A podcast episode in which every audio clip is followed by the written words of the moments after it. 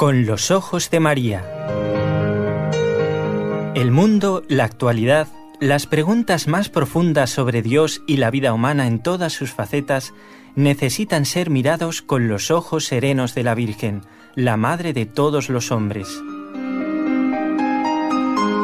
Con los ojos de María, un programa de NSE Producciones para Radio Católica Mundial conducido por Nelly Álvarez.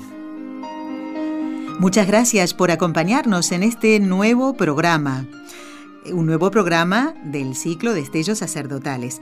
Antes de comenzar, propiamente con la entrevista, quiero saludar a nuestros compañeros de trabajo. En Radio Católica Mundial, en Birmingham, en Alabama, en Estados Unidos, está Jorge Graña. Gracias, Jorge, por su trabajo. Y desde la ciudad de Barcelona, mm, saludamos a Raúl García, nuestro técnico, el que comparte este espacio con el equipo NSE Nuestra Señora del Encuentro con Dios.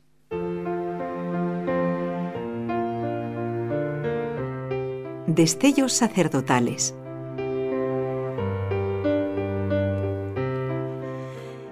Voy a utilizar de nuevo para comenzar este programa un extracto de la convocatoria del Papa Benedicto XVI al año sacerdotal, del año 2009 al 2010. Me encanta y como digo, es una carta para hacer oración. Simplemente nos va a ayudar como introducción para saludar a nuestro invitado de hoy.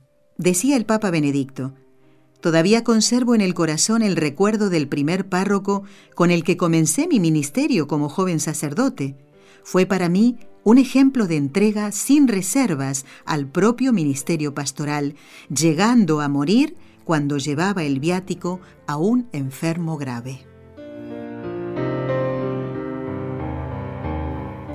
Sin duda estos son ejemplos de mm, trabajo pastoral ¿eh? de un sacerdote para, es un ejemplo para tener en cuenta, ¿no? Todos los sacerdotes.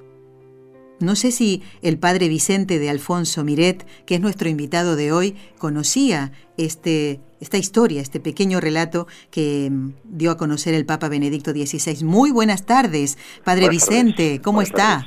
Muy bien, gracias a Dios. Bueno, vamos a presentar al padre diciendo que él es canónigo penitenciario de la Catedral de Lérida y hoy está con nosotros en estos primeros minutos del programa. Padre, yo creo que la primera pregunta tiene que mm, responder a la duda de más de un oyente y también la mía, porque conozco un poquito ¿no? de la tarea de canónigo, pero creo que sería bueno que nos comentara cuál es la función de un canónigo y en este caso no solo eso, sino canónigo penitenciario. Sí. Todas las catedrales del mundo tienen un capítulo catedral, que son una serie de sacerdotes nombrados por su obispo con diferentes funciones. Uno atiende la liturgia, otro atiende la economía, otro atiende lo que es el edificio, se llama fabriquero, y otra es la pastoral, y a mí me toca el penitenciario. La labor que consiste es el que tiene autoridad el obispo para perdonar todos los pecados. Bien sabemos que hay pecados reservados tal como dice la Iglesia, ¿no? El aborto y cosas parecidas. Por otros pecados, eh, gracias a la facultad del obispo, el canónigo penitenciario tiene la función de poderlos perdonar. Otros no podrá, pero el penitenciario sí. Eh, pecados reservados, en el derecho canónico podemos encontrar todos los que hay y tiene la facultad el sacerdote penitenciario de poderlos absolver. Muy bien. Y para que un penitente pueda ubicar al canónigo penitenciario, ¿eh? supongamos que el Señor ha tocado su corazón, el de esta persona, eh, ¿qué hace? ¿Va, por ejemplo, a la sacristía y pide eh, o directamente va al confesionario y, y, aunque no esté eh, habilitado ese sacerdote para perdonar el pecado que tiene esta persona, ¿le deriva a usted o hay un cartelito que indique canónigo penitenciario? hay las dos, las dos versiones. Puede pedirlo a cualquier sacerdote y ese dirá, no, no, tiene que ir al penitenciario. Hay un cartel en el confesionario que lo pone en catalán y en castellano, que son las lenguas de aquí, y entonces pues acude a mí y ya se confiesa tranquilamente. Muy bien, pues perfecto, ven cómo vamos aprendiendo con este ciclo de estellos sacerdotales, ya llevamos muchos programas y tocando diferentes temas y diferentes labores. Le voy a contar al padre Vicente que hemos entrevistado a un capellán de circo, a un capellán del ejército, ¿eh? un misionero en medio de, eh, del desierto. Ah, y realmente eh, yo me he quedado asombrada, padre, qué bonitos testimonios y de, de todo todos ellos podemos sacar enseñanza, como seguramente lo haremos de esta entrevista que tenemos con usted. Y ¿cómo nace su vocación sacerdotal? ¿Fue de pequeño, adolescente o ya mayor? Sí, sí, sí, sí. No, de pequeño no. Yo nací en una familia normal, católica, eso sí, practicante, pero normal, sin ningún eh, extremismo de nada. Eh, papá era creyente practicante, pero eso de los curas pues no lo llevaba demasiado bien. y entonces me llevó a un colegio laico. Ah. Y hice allí todo el bachillerato, que eran seis años en aquella época. Y a los 16 marché a Madrid, porque yo quería ser director de hotel. Y solo había un lugar en España entonces para hacerlo en Madrid. Y allí fui. Y entonces tenía yo 16 años. Y estuve hasta los 20 allí, ¿no? Tuve novia, eh, conocí a una muchacha y lo cual fue una experiencia muy hermosa y un día, de casualidad, en, en, clase, en cada facultad había un sacerdote en aquella época, era un jesuita, mayor, con sotana, venerable, me llama al pasillo, yo era delegado del curso, me dice, don Vicente, digo, sí padre, como si me pidiera pues alguna cosa para el día siguiente, traiga un libro, traiga cualquier cosilla, ¿no? Me dice así muy serio, ¿qué ha pensado usted? Ese sacerdote. Y yo me quedé, yo me quedé parado. Digo, no, no, no, padre, no, no, yo estoy acabando la carrera, yo quiero ser director del hotel, yo tengo novia, tengo ya mi programa hecho y no creo que las cosas vayan por aquí. Bueno, la cosa quedó ahí. Y esa pregunta pues fue dando vueltas, vueltas, vueltas. Y aquel día esperaba que ya saliera de la facultad también, para contárselo. Y se lo expliqué y me dice, ah, bueno, nada, esto no, son cosillas que todos hemos tenido cuando éramos pequeños, cuando nos pasaban a veces películas de las misiones y tal, pues todos queríamos ser misioneros y a salvar a los, a los pobres negritos y tal, ¿no? Esto te pasará. Bueno, no fue pasando. Con sacerdote joven de la parroquia allí en Madrid, lo iba consultando y me iba orientando, pero claro que yo me quedaba por dentro, ¿no? Iba pasando el curso y tenía que acabar y tenía que tomar una decisión. Y entonces lo dije en casa, en casa pues fue un bombazo, evidentemente, porque papá nos esperaba una cosa así, y cayó, no dijo nada, y era mayor de edad, por tanto, la mamá contentísima, acabé el curso en Madrid que faltaba, y ella le dije, bueno, muchacha, mía, tenemos que tomar una decisión, ¿no? Yo no puedo estar en esa dicotomía, yo lo quiero todo, pero todo no es posible por ahí, ¿no? O sea, a ti y ser sacerdote no es posible, por tanto hay que decidir. Yo le pedí un año de tiempo y él me dijo que no, que me seguía escribiendo al seminario y en plan de novia, en plan de novia no te contestaré, en plan de amiga sí. Mm. Bueno, yo volví para Lleida, eh, ya pues conocí al obispo, aquí no había seminario, me mandaron a Zaragoza a hacer los seis sueños de seminario. Y ya desde el primer día llegaba carta de Asidiano. Una carta complicada, porque era un sobre color rosa, con los labios pintados detrás. Madre mía, yo pensaba, madre, me van a echar a la casa, me van a echar, me van a echar. Ay, Dios. Y los superiores no decían nada. Y pasaban los días, pasaban los meses, y al tercer mes, me viene el vicerrector, que era un sacerdote joven, y dice, hoy te llamarán. Digo, ¿quién? Dice el rector. Digo, madre mía, hoy me echan. Hoy seguro que me echan. Ay, Dios. El rector me dijo que llevaba una doble vida, que eso no podía permitirse, y él me molestó, y le dije, mire padre, ¿me deje ir a la habitación a buscar las cartas? Que sí, sí, sí. Fui, había un paquete de cartas enorme, abrí solamente la primera, no la contesté porque iba en el plan que iba, y mire padre, aquí las tiene todas. Verá que la primera está abierta, además están cerradas. Yo no quiero saber nada de esto y por tanto es un capítulo de mi vida apartado y por tanto no tiene nada que ver. Yo llevo ya habrá los profesores y demás superiores que yo estoy contentísimo, que voy viendo cada día más claro el discernimiento de que sí, que el Señor me llama como sacerdote. Por tanto, voy teniendo poco a poco un poco más claro, ¿no? Claro. Y así quedó. pero no fue de pequeño, ¿no? Imagino que quiera sí, ¿no? Pero no, no fui consciente hasta que tuve edad más mayor, sí. Bueno, ya lo ven ustedes, amigos oyentes. El Señor llama a la persona que quiere y capacita a esa persona. Hasta a un director de hotel, ¿eh? Nada que ver, ¿eh? El director de hotel con... Pero fíjese, eh, Padre Vicente, qué importante es que en algún momento preguntemos a nuestros hijos, a nuestros sobrinos, a nuestros conocidos, ¿no has pensado alguna vez ser sacerdote? Sí, sí, sí. ¿Eh? Esto es, bueno, es importante también hacerlo. y el Señor irá marcando el camino, porque a usted le podría haber dicho el Señor, no, no, no te llamo, no. Simplemente, ¿eh? Y, a veces por un reparo extraño, pues no nos atrevemos, ¿no? No planteamos la cuestión. Y es importante hacerlo. Claro, así es. Muy bien. Se vale de todo, sí. Padre Vicente, ¿cuántos años tiene usted? 61. 61, muy bien. ¿Y cuál es la fecha de su ordenación? Sí, el día San Martín de Porres el día 3, 3 de noviembre del año 84. 84, muy bien. Pronto, haré 34 años de cura. Muy bien, pues eso es, es de agradecer y hay que, hay que seguir rezando, ¿no? Para que persevere. Y tanto, y tanto, sí, sí, sí. Bueno, dejemos de lado un poquito a ese sacerdote que le dijo don Vicente, ha pensado ser sacerdote. Vayamos ahora a recordar, si le parece bien, alguno que haya influido en su camino como seminarista e inclusive ya después como ordenado? El ejemplo de algún sacerdote que usted admira, o bien un santo también, padre, que haya leído la vida de, algún santo sacerdote, o alguno que usted haya conocido personalmente. ¿Y por qué lo admira? Cuando se tiene llamada a esa edad ya, eh, Mario eh, ciertamente, porque si no, creo que no debe ser, no lo sé, ¿no? Eh, yo rezaba todos los días, evidentemente, en casa, pues éramos católicos, yo llevaba una vida de oración, más o menos ordenada, eh, el de la Eucaristía, evidentemente que sí, y supongo que eso fue pues el, el, humus en el cual el Señor se basó para poder lanzar la pregunta, ¿no? Y por lo tanto pues respondí que sí, ¿no? Luego ya, eh, siendo sacerdote y la carrera igual, ¿no? Siendo sacerdote, el ejemplo de la vida del cura de Ars oh. me impresionó muchísimo, muchísimo. El sacrificio que hizo aquel hombre, y con poca facultad intelectual, pero que era un santo desde buen principio, ¿no? Y como se esforzaban las materias y unos profesores pues tenían cierta misericordia, otros no, y al final acabó la carrera, lo mandaron a Ars, un, pueblo de descreídos, toda la labor que hizo allí silenciosa, y cómo se pasaba horas ante el sagrario. Y la gente le preguntaba, pero padre, ¿usted qué hace aquí, tanto el sagrario? Y él respondía muy sereno, él me mira y yo le miro. y eso me quedó, me quedó y me ha marcado toda la vida ese hotel. Yo le miro. Por tanto, y cuando me mira, me pregunto, ¿no? Bueno, Señor, tú me estás viendo, ¿qué ves en mí? ¿Eres un sacerdote fiel, un sacerdote coherente, un sacerdote entregado, un sacerdote, como decía el Papa Francisco, con el oro de oveja? ¿O qué ves en mí, no? ¿Y yo qué veo en ti?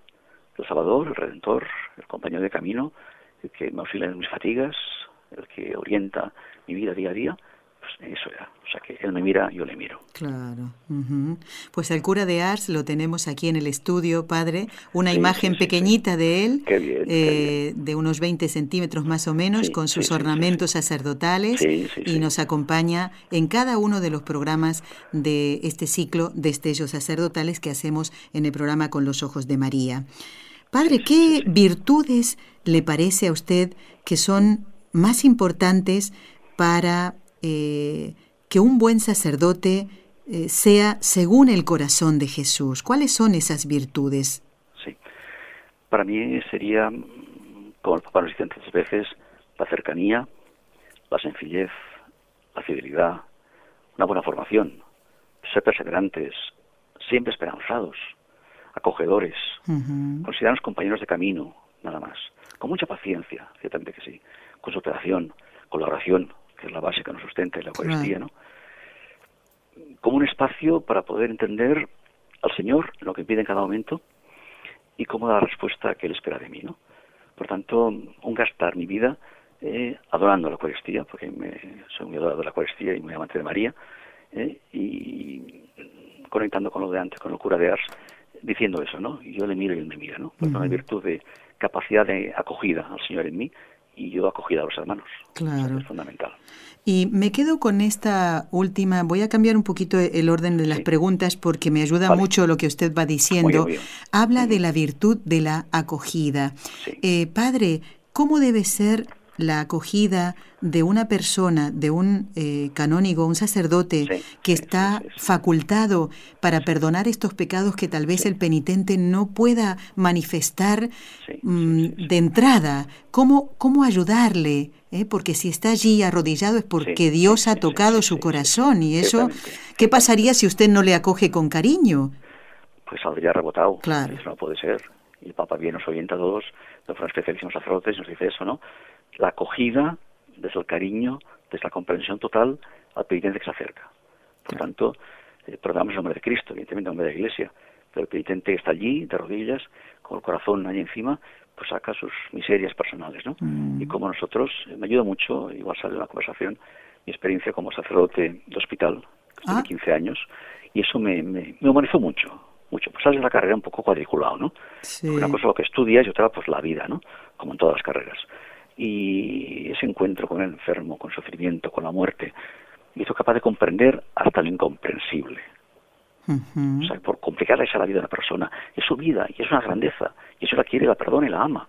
Por tanto, yo no puedo hacer otra cosa que acogerlo desde el cariño, desde la sencillez, desde quitarle el peso que lleva encima claro. y mostrar la misericordia de Dios por encima de todo. Sí, es misericordia y es amor. Qué bonito eso, padre, porque es decir que usted ha estado, eh, podríamos decir, sanando las heridas que tiene un enfermo físico, que también las tiene, ¿no? Porque es, una cruz muy grande que tiene que sobrellevar, ¿no? Y después la, las heridas y la miseria del alma, porque este penitente que va a confesar estos pecados, como se dice, que, se llaman así, no reservados, también va con una carga tan grande que, si no es acogido, pues como usted dice, puede salir rebotado y se puede condenar porque el sacerdote no le acoge. Sí, sí, ¿Mm? sí, Y algunos de años. Yo les pregunto, ¿pero cómo ha podido usted vivir con 13, 14, 20 años con esta culpa dentro? Y tan apartado de la Eucaristía. Fíjese. Pues bueno, pues sufriendo, sufriendo. Digo, pues no valía la pena, el Señor estaba siempre a su lado para poderla perdonar y amar. Pero no se habían dado cuenta. Hasta que llega un día que el Señor le toca el corazón. Y entonces sí. Claro, bendito día, bendito, día, Padre. ¿eh? bueno, Padre, le dejamos descansar un momentito, vamos a hacer una pausa muy cortita en el programa y después seguimos charlando ¿eh? de estas eh, tareas cotidianas que tiene nuestro invitado de hoy. Ya volvemos, ¿eh? nadie se mueva de ahí.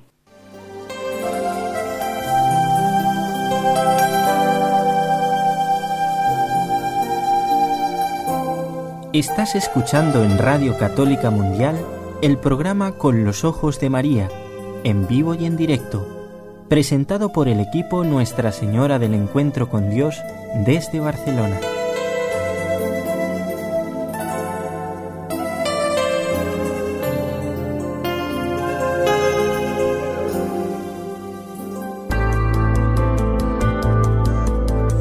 ¿Quieres escribirnos ahora mismo? Puedes hacerlo al siguiente correo electrónico con los ojos de María arroba nsradio.com.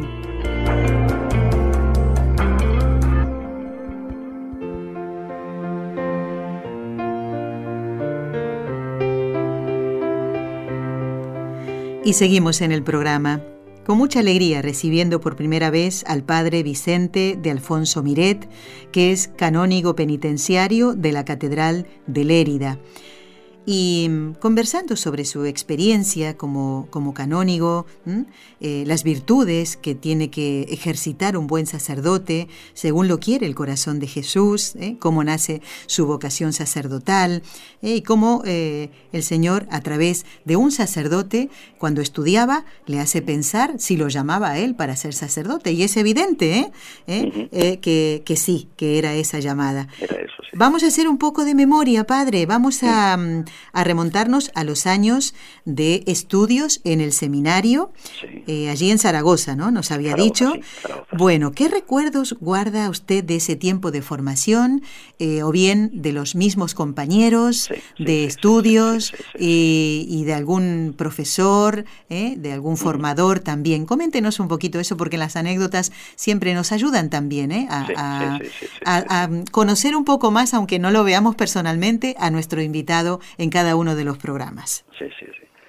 Y una cosa que encontré enseguida en el seminario fue el compañerismo, la acogida del otro, ¿no? Éramos de diferentes partes de España incluso, pero fue una acogida desde el primer día, un compañerismo tremendo, de ayudarse unos a otros, cosa que la facultad no la había visto. ¿eh? Ah. Y por tanto, esa vida de comunidad, que fue un descubrimiento para mí, ciertamente, el ver que vas poco a poco madurando, vas viendo cómo el Señor te va llevando, descubres la mano, el Señor cómo te va sacando una cosa, metiéndote en otra, ¿no? Y, das gracias por todo eso, ¿no? Mucho estudio, eso sí, muchas horas de estudio, muchas horas. ¿eh? Y sorprendido por, por el Dios de la misericordia, ¿no? ¿Cómo es posible que el Señor me llame a mí si yo soy un pobre de mí, si habrá gente más capacitada y más... Pero bueno, pues eso me dejaba parado, ¿no?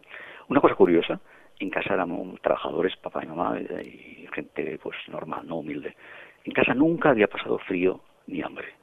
Ah. El seminario pasé hambre y frío. Fíjese y era una época pues eh, que estaba muy restringida la alimentación, lo llevaban religiosas, no había calefacción de ningún tipo, hace mucho frío en Zaragoza y mm. realmente pasé frío y hambre que casi nunca había descubierto, ¿no? Pero bueno, también lo valoras, también te, te, ayuda, te va curtiendo poco a poco, porque luego la lo que vas a encontrar en destinos concretos, en parroquias de pueblos que están pasando más frío, uf, madre mía. Sí, Pero te va preparando para todo eso, sí. Así es, así es.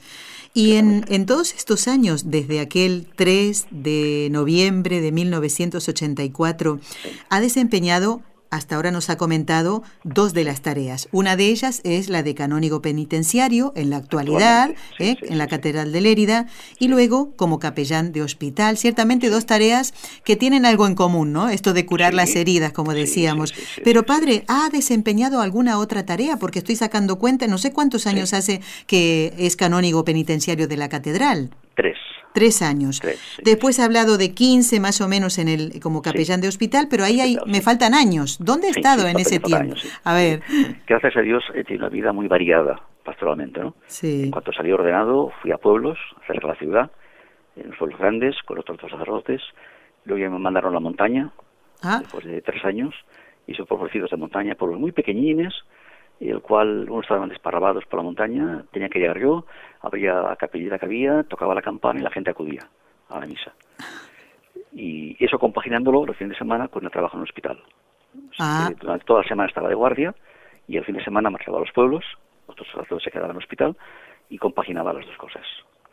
Pues solamente los pueblos hubiera sido tremendo, porque en invierno, con la nieve, pueblos aislados, no sé, me hubiera resentido mi vida total mucho, ¿no? Sí. En cambio fue un enriquecimiento poderlo compaginar con la tarea en el hospital y tanto con los profesionales de la casa como con los enfermos, ¿no? Entonces cuando empecé con el hospital también empecé, bueno, fui fundador con un grupo de médicos de la Asociación contra el SIDA y me tocó acompañar muchos enfermos de SIDA directamente. Conseguimos un piso en la ciudad para tenerlos allí, cuidándolos. Me ha tocado mucho cuidar enfermos de SIDA y realmente una experiencia gozosa muchos venían del mundo de la droga y mundo de situaciones muy complicadas, pero que mm, acogían ciertamente muy bien lo que yo les decía y se quedaban parados. Que como de una forma gratuita un sacerdote les dedicaba tanto tiempo a ellos, cosa que no habían tenido nunca. Por lo tanto, mm, luego pues, trabajo en cofradías, eh, vida popular, eh, eh, luego una parroquia de Ciudad Grande, eh, compañero también, por todo son, claro, faenas añadidas, ¿no? Eh, responsable de la pastoral de enseñanza durante un tiempo también, eh, responsable después del tema de las cofradías, ahora en concreto de una en concreto, el Cristo de la Agonía, y todo esto da un bagaje distinto, diferentes visiones, ¿no? De lo que es el sacerdote del mundo de hoy, ¿no? Con tantos campos los cuales puedes actuar, y que el Señor pues te lleva de aquí para allá y nunca había pensado pues ser canónico pues verdad nunca en la vida había pensado canónico, ¿eh? porque lo mío no, no, era eso ¿no? es más eh, la activa y más pero bueno el Señor me ha animado a este conflicto de, de trabajo pastoral de diócesis y estoy contento y bien con mis compañeros también. Soy más joven evidentemente con 61 años, todos son muy mayores, 70, 65, 80, 85, 90 y tantos, y bueno, pues eso acompaña un poquito también la vida de los ancianos sacerdotes, ¿no? O sea que, que a veces pues un poco eh, la convivencia pues cuesta un poquito porque son de otra mentalidad, la de otras cosas y el avance pues es costoso y es un muro que a veces cuesta de, de, mover, ¿no? Dice, ¿podemos hacer esto que es una actividad nueva? No, no, no, nunca se ha hecho. Bueno, pero ah. hoy lo, que el Papa nos dice, pues intentemos. No, no, no, no, no. Y es, es, porque son ancianos, ¿no? Claro. el miedo, miedo a la novedad, el miedo a cambiar una cosa, el miedo... Pero se entiende, se entiende con cariño, lo vamos llevando y no, no, hay problema. Bueno, también el Señor nos pone esas crucecitas en el camino, porque ciertamente la convivencia lo es, Padre, ¿verdad? ¿Eh? Con, con un enfermo que tal vez está muy cerrado a la gracia de Dios, también es uno sufre porque lo ve que está a punto de morir y, y no quiere acoger la gracia, ¿no? Y con el peligro de que se pueda condenar. También es una cruz para el sacerdote porque es, es un padre, un padre que acoge, que ve que su hijo se le escapa de las manos, ¿no? Entonces... Lo, que más, lo que más me hizo sufrir el tiempo de hospital mm. era la muerte de los pequeños. De los niños. De los niños. es un tema que siempre es muy duro, muy duro, muy duro. me hacía algún hartón de llorar por la noche en la capilla cerrado. Y decía, Señor, ¿por qué? ¿Por qué te llevas este angelito? ¿Por qué ha nacido mm. mal? ¿Por qué le quedan pocas horas? ¿Por qué? Bautizando luego en, en la UBI de, de pequeños, con, con, vestido con toda la bata y todas las historias, con una gasita haciendo la incubadora, con una gasita mojada en agua, Y bautizarlo. Los papás llorando detrás del cristal, nos dice que te marca, te marca. Te claro. los pequeños es tremenda. Sí, sí, sí. Pero también qué satisfacción, ¿no? De, de hacer los hijos de Dios ahí ya, eh, en las puertas de, a las puertas del cielo, se puede decir, ¿no? Angelitos para el cielo, sí. Angelitos, para el cielo, así es. Cuántas experiencias preciosas que estamos escuchando, ¿eh? En la voz del Padre Vicente de Alfonso Miret, que hoy está con nosotros en el programa. Por eso, padre, cuando le comentaba antes los programas que hemos hecho, ¿no? A usted nunca le ha tocado ser capellán de circo, imagínese lo que es eso. bueno, no, diga que no, porque uno nunca sabe, ¿eh? pero bueno, no, tenemos. Pero yo soy la más, la, primera asombrada de conocer todas estas historias tan bonitas y ver cómo el Señor se va metiendo en esos lugares donde uno dice, pero debajo de la carpa de un circo, pues sí, sí, sí, sí, claro. Entonces, eh, bueno, hemos charlado también con un, con un sacerdote sordo, padre, que tuvimos que viajar especialmente a Madrid para que él me pudiera ver, no podíamos hacer la entrevista por teléfono, pero fue tan bonito como nos explicaba cómo eh, distribuye el sacramento de, la confesión a las personas sordomudas. no hay barreras para, para que Dios llegue al corazón de una persona, ¿no? Qué bonito todo esto. Bueno, el tiempo va corriendo, padre. No sé si eh, mm, sabe usted que en radio y en televisión el tiempo corre más rápido, ¿no? No sé qué es lo que pasa, pero es así. bueno, vamos a las últimas preguntas para aprovechar. Eh, ¿Tiene el padre Vicente algún sueño, alguna ilusión pastoral, sacerdotal? A ver. Sí, valoro mucho eh, la misericordia de Dios, por supuesto y cómo eso me ha ido, me ha ido puliendo, ¿no? Y eso lo valoro y lo agradezco al Señor, ¿no? Como un elemento importantísimo en mi vida, ¿no? Y todo ese tiempo gastado en la oración, ¿cómo te das cuenta que todas aquellas asperezas y todo aquello que la vida te intenta meter, pues lo vas apartando de tu vida, ¿no? Para intentar ser, pues, más, más, una alma más sana, ¿no? Una alma más en conexión con el Señor, ¿no? Mm. Para poder realmente eh, peregrinar eh, donde estamos, con la gente con la que estamos, la familia, con los amigos, con los sacerdotes, en el trabajo pastoral, de una forma nueva, ¿no? Para que realmente el ejercicio del ministerio que hacemos eh, sea efectivo, ¿no? No porque queramos decir, ¡ay, qué bien, la medalla! No, no, no, es el Señor que actúa, no soy yo. Es el Señor, gracias Señor. Por esta experiencia de hoy, gracias Señor por aquella persona que viene a confesarse. Y, eh, experiencia bonita es de, un muchacho que entra a la catedral, está en una música de fondo, hay silencio, hay recogimiento, eh, hay no, no, mucha luz y la lamparilla de la confesión encendida, ¿no? Y se arrodilla. Buenas tardes, padres que no sé confesarme. Digo, no, muchacho, no pasa nada ya te ayudo. Y dice, es que hace 20 años no confieso. ¿Pero cómo es eso? Hacía un poco de broma, ¿no? ¿Cómo hace 20 años que no te has confesado? ¿Y la comunión? Dice, sí, lo es la comunión. ¿Pero cómo has tanto tiempo apartado del Señor? ¿Y qué ha pasado hoy? Una pregunta. ¿Qué ha pasado hoy? Ah. ¿Por qué hoy sí y ayer no? Fíjese. Dice, bueno, he entrado a dar una vuelta, me encontraba a gusto, porque había una música que me acompañaba, y algo me ha dicho, de hoy no pasa. Y aquí estoy. Oh. Y aquí estoy. De hoy no pasa. Y realmente, pues, la mano de Dios ha puesto mano en tu vida, no importante, te ha tocado el corazón y aquí estás, no para coger su misericordia y su perdón. ¿Y cuánto amor te has perdido ante todo el tiempo? Ah. Aprovechalo ahora que lo tienes. no te despistes más. O sea que no. Realmente experiencias muy gratificantes y muy bonitas en este sentido, ¿no? Son regalos del Señor. Regalos. Regalos, regalos. Entonces podemos decir que, que es un sueño que ya ha comenzado, ¿no? El de acercar las almas a Dios y, y, seguir acercando otras, ¿no? Como este joven, ¿no? Que, que yo creo que ahí el sacerdote es el que primero se queda impresionado, ¿no? no el joven por la música ni, ni la lamparilla encendida del confesionario, es el sacerdote, ¿no? Que, es, Dios, evidentemente, el que trae al, penitente, ¿no?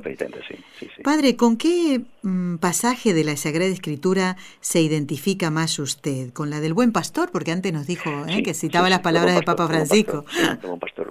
Lord Oveja, que yo impresionó tanto cuando lo dijo, digo, ¿qué, razón tiene este hombre? Nunca se ha dicho esto en la iglesia. Nunca se ha dicho con esta palabra tan sencilla, ¿no? Lord Oveja, ¿cuánto lo que significa, no? Sacerdote a la periferia. Hay que salir a la periferia. No quedarte encerrado en tus cuatro paredes. No, no, no, no. Hay que salir en cuenta del hombre de hoy, sí. En un mundo que está enfermo, ya lo vemos, y que está a oscuras. Por tanto, esa oscuridad que tapa el corazón del hombre hay que iluminarlo, ¿no? Con la mm. palabra de Dios. Claro. Para que descubra que el Señor está en él. Así es, así es. ¿Y su oración preferida? Eh, a mí lo que me gusta más es la liturgia de las horas. La liturgia de las horas. las disfruto. O sea, que los salmos me calman, me sosiegan, me dan aliento. O sea, los, los saboreo. Sea, no, cuando empiezo no tengo, no pongo tiempo para terminar. O sea, que tengo trabajo, de acuerdo, pero el tiempo es sagrado y no miro el reloj. No le escatimo el Señor rato de la oración, la liturgia de las horas, aparte de la oración personal, la meditación, ¿no? Pero mm, la liturgia de las horas me, me, hace mucho bien, hace mucho bien, Muy bien. Aparte me siento en comunión con la Iglesia, ¿no? Que me todo el mundo ahora, católico, eh, sacerdotes religiosas... ¿Están rezando? están rezando este mismo salmo que yo, ¿no? Claro. Y me está diciendo esto, ¿qué les dirá a ellos, no? Este salmo, ¿no? O sea que... es cierto. Bueno, y además muchos laicos, padre, últimamente están aprendiendo a rezar... Eh, yo lo aconsejo mucho, sí, lo aconsejo mucho. Claro, muy bien. Bueno, ya en el final del programa, antes de pedirle la bendición, quiero preguntarle por sus padres, ese papá que no quería saber nada, que el hijo sea, sea cura. Eh, padre, usted tiene 61 años, mm, no sé si, si los dos viven o ya han fallecido. Papá murió hace 17 murió contentísimo del hijo sacerdote que tenía. Fíjese. Bueno, gozoso, gozoso. Lo fue viendo ya claro cuando, durante los estudios, ¿no? Y yo descubriendo, fue descubriendo en mi mano pues toda una iglesia distinta, a una mala experiencia que tuvo la iglesia cuando era más joven, seguramente sería eso, ¿no? Nunca lo dijo. Claro. Pero murió muy bien, eh, murió en casa como él quería, le acompañó de los hijos, recibió la santuación de mis manos y por tanto fue muy bien. ¿Qué Mamá vive, mamá ah. vive, sí, sí, mamá tiene 94 años, está muy bien para la cabeza, no anda, la dificultad de no puede andar, con silla de ruedas, y bueno, pues yo me encargo de ella y llego a lo que puedo y a lo que no puedo llegar al Señor, y así vamos los dos haciendo, ¿no? O sea que, Qué bueno. compaginándolo con un elemento importante que también me ha marcado mucho, que es la experiencia de la enfermedad mm. propia, ¿no? De una enfermedad genética en los ojos, eh, me la ha pasado mamá, y ya no la sufre, pero la transmite, y es en las córneas. Entonces las células de la córnea se vuelven opacas y pierdes la visión. Ah. Bueno, tengo una visión muy limitada, me operaron en el ojo izquierdo con trasplante de córnea, llevo el cuarto trasplante de córnea, este parece que funciona, llevo ya cuatro meses, no ha habido rechazo, no tengo dolor, las gotas diarias o sí, y bueno, de ese ojo no veo, porque los puntos, tengo 25 puntos metálicos, impiden la visión, pero dentro de un año que os quitarán, a ver qué sucede, a ver el Señor que me tiene preparado, ¿no? Y el otro ojo tengo un 40%, y eso me salva. Claro, claro. Yo siempre digo al Señor, Señor, no me quites la vista para poder rezar y leer no me la quites, no me la quites. Aunque sea poquito, y haciendo la letra grande, cuando escribo en el ordenador, pongo letra 30 o 35, entonces ya me defiendo bien, y como los medios técnicos nos tienen que ayudar, pues me ayudan, me ayudan, me ayudan. Bendito sea Dios, bendito sea Dios. La letra a las horas es tan pequeñilla, la letra del breviario, que como lo tengo la texto en el móvil, me lo amplío, y bueno. Y puede rezar. Sí, sí, y la tarde igual, puedo rezar pues con letra grande. Qué bueno, pues bendito sea, Dios, ¿no? Eh, estaba recordando ahora a este sacerdote sordo que también fue fue a, llorarle un poco la pena al obispo cuando estudiaba y le dijo, pero yo eh, es que me estoy quedando completamente, y efectivamente luego se quedó sordo completamente, después le pusieron un, trasplante de, de eh, coclear, pero y el obispo le dijo, bueno, pues pues precisamente para eso tienes que seguir estudiando para ser confesor y ayudar a las personas eh, que, tienen dificultades. El eh, silencio. y, ahí está. y, realmente qué bonito. No, el, el, joven no, no debe ponerle obstáculos a Dios porque Dios le, le ayuda, como le está ayudando a usted, Padre. ¿eh? Bueno, pues demos gracias a Dios porque cumple usted esta función tan bonita de canónigo penitenciario de la Catedral de Lérida. padre Vicente de Alfonso Miret, yo le doy las gracias en nombre de todos los compañeros de trabajo y los oyentes que han oído esta entrevista y como hacemos siempre con todos los sacerdotes que están con nosotros, pues le pedimos su bendición, que la bendición de Dios venga sobre todos nosotros para que nosotros hagamos la voluntad de Dios y así nos salvemos. Su bendición, Padre. Sí, sí. El Señor esté con vosotros. Y con tu espíritu. Y recibid la bendición de Dios Padre Todopoderoso, que es Padre, Hijo y Espíritu Santo. Amén. Amén. Gracias, Padre Vicente de Alfonso Miret. Hasta otra oportunidad, si Dios quiere. y dentro de un ratito que vamos a rezar las tres Ave Marías por la santificación de los sacerdotes, pues lo, encomendamos con mucho cariño. Padre, muchas gracias. ¿eh? Muchísimas gracias. Y muy buenas tardes. Gracias, buenas tardes.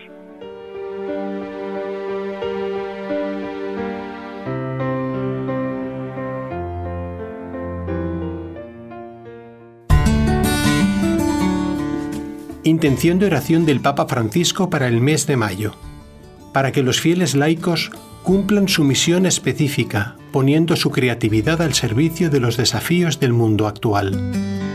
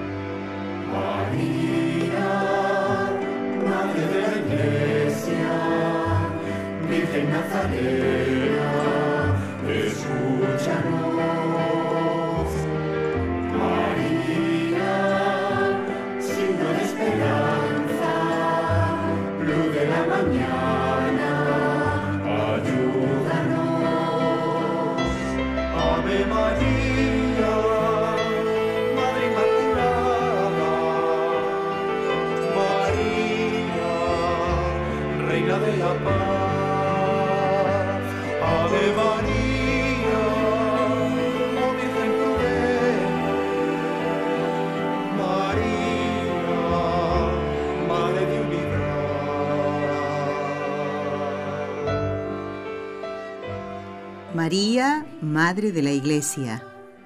María es la que acompaña a los sacerdotes en su ministerio. Y aquí están cantando dos parroquias.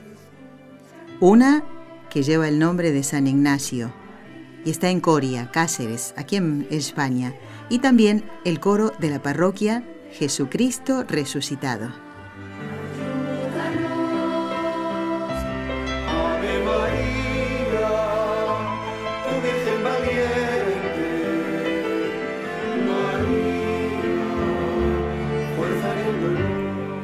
Preciosa la canción que acompaña las palabras que escuchábamos del padre Vicente de Alfonso Miret. ¿eh? Una preciosa entrevista y que nos hace conocer otra labor ¿eh? que desarrollan algunos sacerdotes, ¿no? como canónigos penitenciarios. Tengo muchas cosas que comentar con ustedes, noticias muy buenas, noticias muy alegres y primero voy a comenzar leyendo algunos correos electrónicos, como el de Alejandrina. Estos correos ya llevan unos días esperando ser leídos y aquí están. ¿eh? Bueno, Alejandrina nos dice, espero que se encuentre bien usted y todo el equipo. Gracias a Dios, las veces que los escucho me ayuda mucho en mi vida espiritual y anima a seguir adelante como catequista. Alejandrina, qué bueno, qué buena labor tienes, ¿eh? Tal vez entre tus alumnos en la catequesis, el Señor esté poniendo en su corazón el deseo de ser sacerdote. Se los puedes preguntar. Mira lo que ha pasado con el padre Vicente. ¿eh? Ya siendo un joven, alguien le preguntó, ya lo escucharon, ¿no? ¿No has pensado ser sacerdote? Y aquí está él, ¿eh? cumpliendo su función allí en Lérida. Bueno, nos dice también Alejandrina que tiene una amiga que es una consagrada, está en México y dice que para ella y para su familia la amistad con esta persona ha sido de gran ayuda en su vida espiritual. Qué bonito, eso es lo que hace el bien en la iglesia, ¿no? Se transmite. ¿eh? Bueno, mm, dice que ella, su amiga, que se llama Thais, ofrece trabajos y oración por los sacerdotes. Qué precioso. Bueno, Alejandrina, a mí me encantaría que ella un día escuchara este programa y nos llamara ¿eh? a la hora de, comentar los correos y escuchar a los oyentes, que nos contara ella misma qué es lo que hace eh, para pedir, ¿eh? al pedir por los sacerdotes. Así que yo te invito a que le digas que escuche el programa con los ojos de María que hace el equipo NSE desde Barcelona en conexión directa con Radio Católica Mundial los lunes, miércoles y viernes. ¿De acuerdo? Esperamos ella llamada. ¿eh? Bueno, también me pregunta mm, por María José García y por Paz, su hija, que ya no es la pequeña, ¿eh? porque la pequeña es Inés. Bueno, dice, deseo que se encuentren bien. Gracias a Dios se encuentran bien, ¿eh? pero no pueden estar en el programa, por lo menos por ahora. Y yo espero que algún día sí vuelvan a estar en el programa. Así que Alejandrina, gracias. ¿eh? Bueno, y ahora quiero repetir el correo electrónico a través del cual ustedes van a recibir información con respecto a las peregrinaciones. Porque Marta, yo lo había comentado hace algunos días, eh, nos había pedido información para el viaje, la peregrinación a Lourdes. Esto será del 17 al 19 de agosto. Todavía falta, pero está bien que nos escriba cuanto antes. Bueno, dice, ella y una amiga quieren ver si es posible venir a esta peregrinación. Bueno, lo que hay que hacer, Marta, tú ya estás dando el primer paso, que es poner los medios, por lo menos para averiguar primero. ¿eh? Marta, a ver, Marta también pone intenciones ¿eh? para la, misa del último día del mes, donde está incluido un sacerdote que está enfermito ¿eh? y por todos los sacerdotes del mundo también pide. Gracias, Marta. Apunten esta dirección, tanto Marta como los que quieren información sobre las peregrinaciones, pero tienen por lo menos la de junio, ya falta pues menos de un mes. Miren, el, el correo es el siguiente, contacto arroba nsefundación.com. Todo en minúscula y juntito, ¿eh? Contacto arroba nsefundación.com. Así que invito a Marta y a todos los oyentes que deseen venir con el equipo NSE. Bueno, todos no podemos ir, algunos, ¿eh? pero por lo menos Raúl y yo iremos en esta peregrinación en las dos. La de Fátima, del 14 al 18 de junio, ya falta muy poquito y la siguiente, Lourdes, en Francia, del 17 al 19 de agosto. Repito, contacto arroba nsefundación.com para todos los que quieran compartir estos días de gracia. ¿eh? Y ahora sí, voy a dar una noticia. No sé si ya la comenté en el programa. En las peregrinaciones mm, hay una intención, un objetivo de ir a la tierra de la Virgen, la tierra donde la Virgen bajó del cielo. Y siempre se reza, se comparte, cantamos, nos reímos, todo con una eh, sana alegría.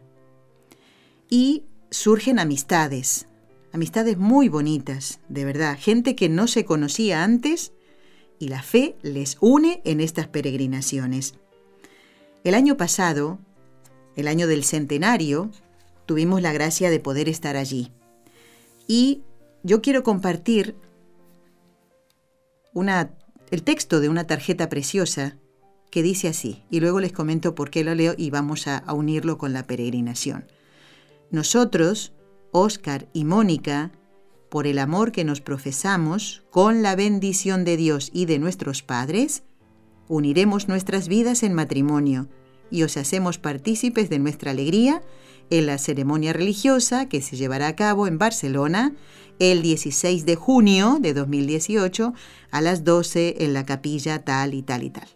Bueno, Oscar y Mónica son dos peregrinos que se conocieron el año pasado en la peregrinación de Fátima se conocieron, ya están preparándose con, charlas, con su cursillo prematrimonial y este día 16 de junio darán ese sí frente al Señor. Estas son las cosas que hace Dios. No querían que ellos, bueno, dejaran de encontrarse y el Señor dijo, venga, vamos a organizar una peregrinación con NSE. Y allí fueron estos dos queridos amigos, ella es de Bolivia y Oscar es de aquí, de la ciudad de Barcelona. Oscar lo conozco hace 20 años, desde que llegué aquí a Barcelona, y me alegra mucho que Dios los haya hecho encontrar en esta peregrinación. Vivieron días de fe, de alegría, y ahora van a unir sus vidas para siempre. Así que compartimos esta alegría. Y un pajarito me contó que Gerardo y Mirella que son mexicanos y el año pasado vinieron con nosotros a la peregrinación, estaban prácticamente recién casados, pues han sido padres. Ha nacido Bruno, su primer hijo. Así que, ¿cómo no vamos a compartir estas noticias? De alegría, ¿eh? Porque los peregrinos, algunos de ellos siguen en contacto, unos con otros, con quien más pudieron charlar, o compartir el momento de la oración, o inclusive ese momento de, abrir el corazón, ¿verdad? De, de contarse cosas, y ahí nace la amistad. ¿Mm? Un amor de amistad también, claro que sí. ¿eh? Así que compartimos esta alegría, tanto de Oscar y Mónica, que se casan eh, menos de un mes, y de Mireia y Gerardo, y este regalo tan hermoso que el Señor les ha hecho, que es su primer hijo y que se llama Bruno. Y les felicito porque le han puesto un nombre de un gran santo. ¿eh? Bueno, ha llegado el momento de rezar. Le habíamos dicho al Padre Vicente que lo encomendaríamos en el rezo de las tres Ave Marías. Y es lo que vamos a hacer ahora. Vamos a pedirle a María, nuestra Madre, en este mes que dedicamos en algunos países especialmente a, venerarla, a cantarle, a, prepararle el altar, pues vamos a encomendar a todos los sacerdotes. En el nombre del Padre, y del Hijo, y del Espíritu Santo. Amén. María, Madre mía, por el poder que te concedió el Padre, libra a todos los sacerdotes de caer en pecado. Dios te salve María, llena eres de gracia, el Señor es contigo. Bendita tú eres entre todas las mujeres, y bendito es el fruto de tu vientre, Jesús. Santa María, Madre de Dios, ruega por nosotros pecadores, ahora y en la hora de nuestra muerte. Amén. María, Madre mía, por la sabiduría que te concedió el Hijo, libra a todos los sacerdotes de caer en pecado. Dios te salve María, llena eres de gracia, el Señor es contigo. Bendita tú eres entre todas las mujeres, y bendito es el fruto de tu vientre, Jesús. Santa María, Madre de Dios, ruega por nosotros pecadores, ahora y en la hora de nuestra muerte. Amén. María, Madre mía, por el amor que te concedió el Espíritu Santo, libra a todos los sacerdotes de caer en pecado. Dios te salve María, llena eres de gracia, el Señor es contigo, bendita tú eres entre todas las mujeres, y bendito es el fruto de tu vientre, Jesús. Santa María, Madre de Dios, ruega por nosotros pecadores, ahora y en la hora de nuestra muerte. Amén. Dios Padre Todopoderoso, por intercesión del Inmaculado Corazón de María, te pedimos la santidad de los sacerdotes del mundo entero.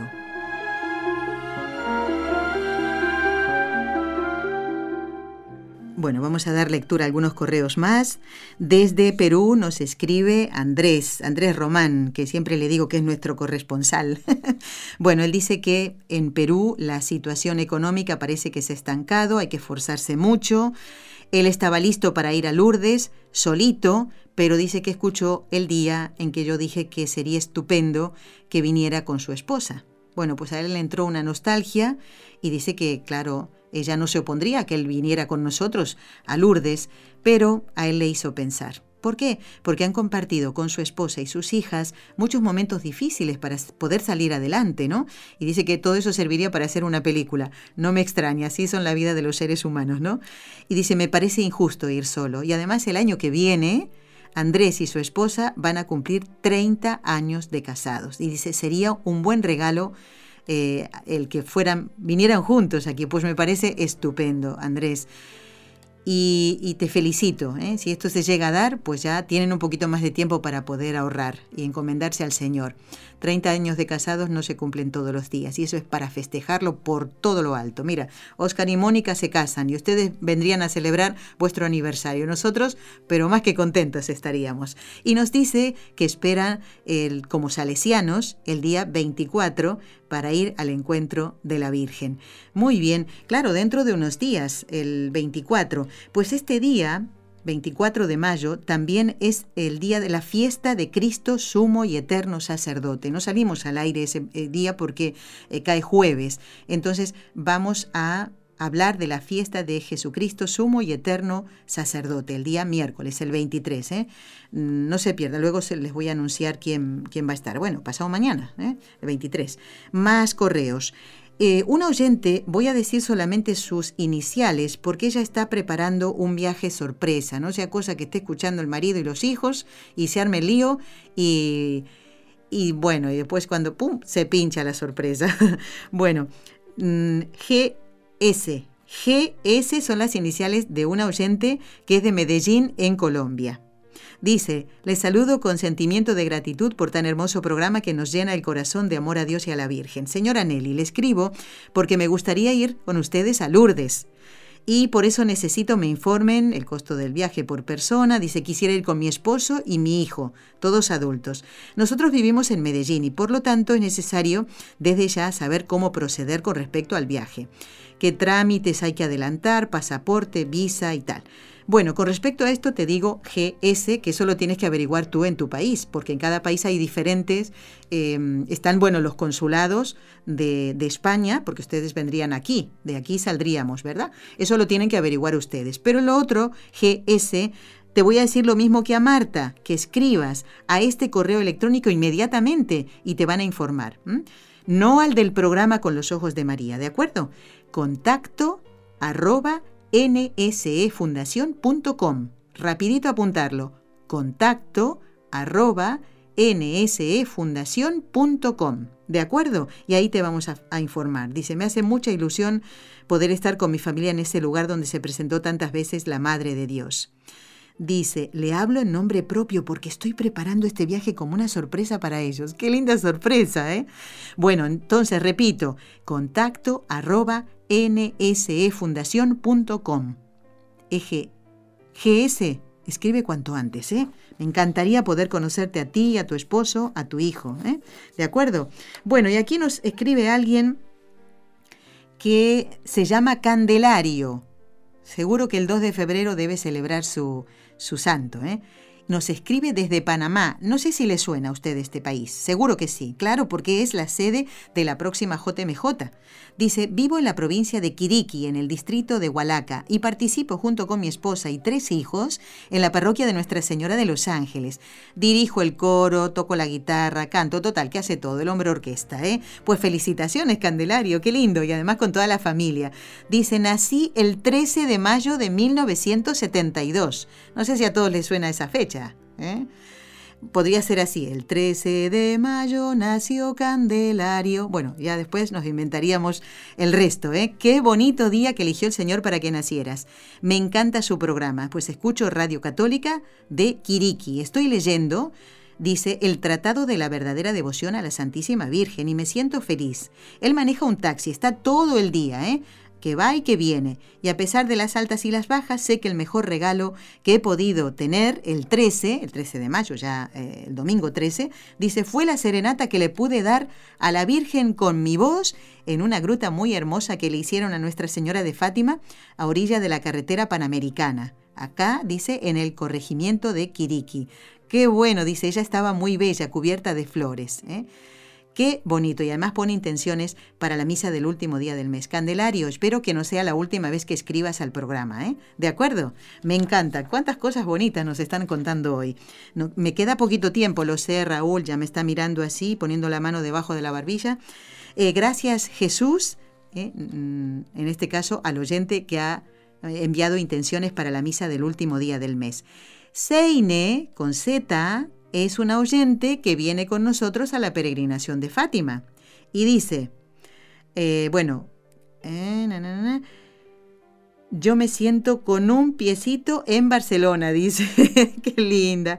Salgo eh, el 12 de junio y regresa el 19. O sea que vamos a poder charlar, vas a poder conocer la radio, estar con nosotros y, compartir también ese día previo, los días previos a, la peregrinación. Seine también, Seine de Miami, en Florida. Estoy muy contenta de que vengas con nosotros a la peregrinación. También me hace mucha ilusión que vengas. Nos vamos a sacar unas fotos, pero estupendas.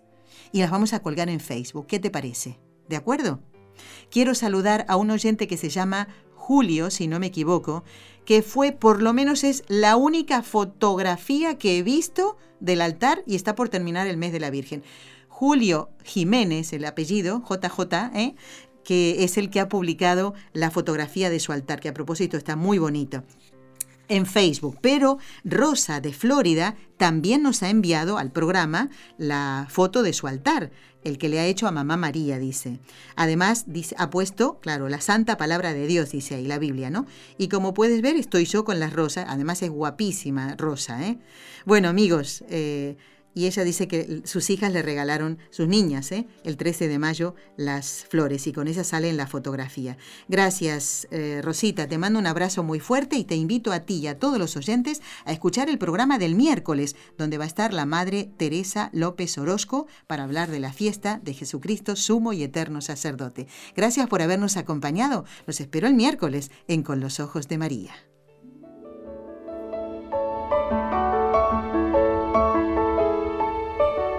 Has escuchado un programa de NSE Producciones para Radio Católica Mundial.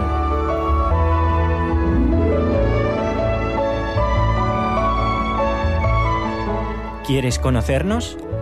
Escríbenos al correo electrónico con los ojos de María arroba nsradio.com. Envíanos tus sugerencias o comentarios con los ojos de María arroba nsradio.com.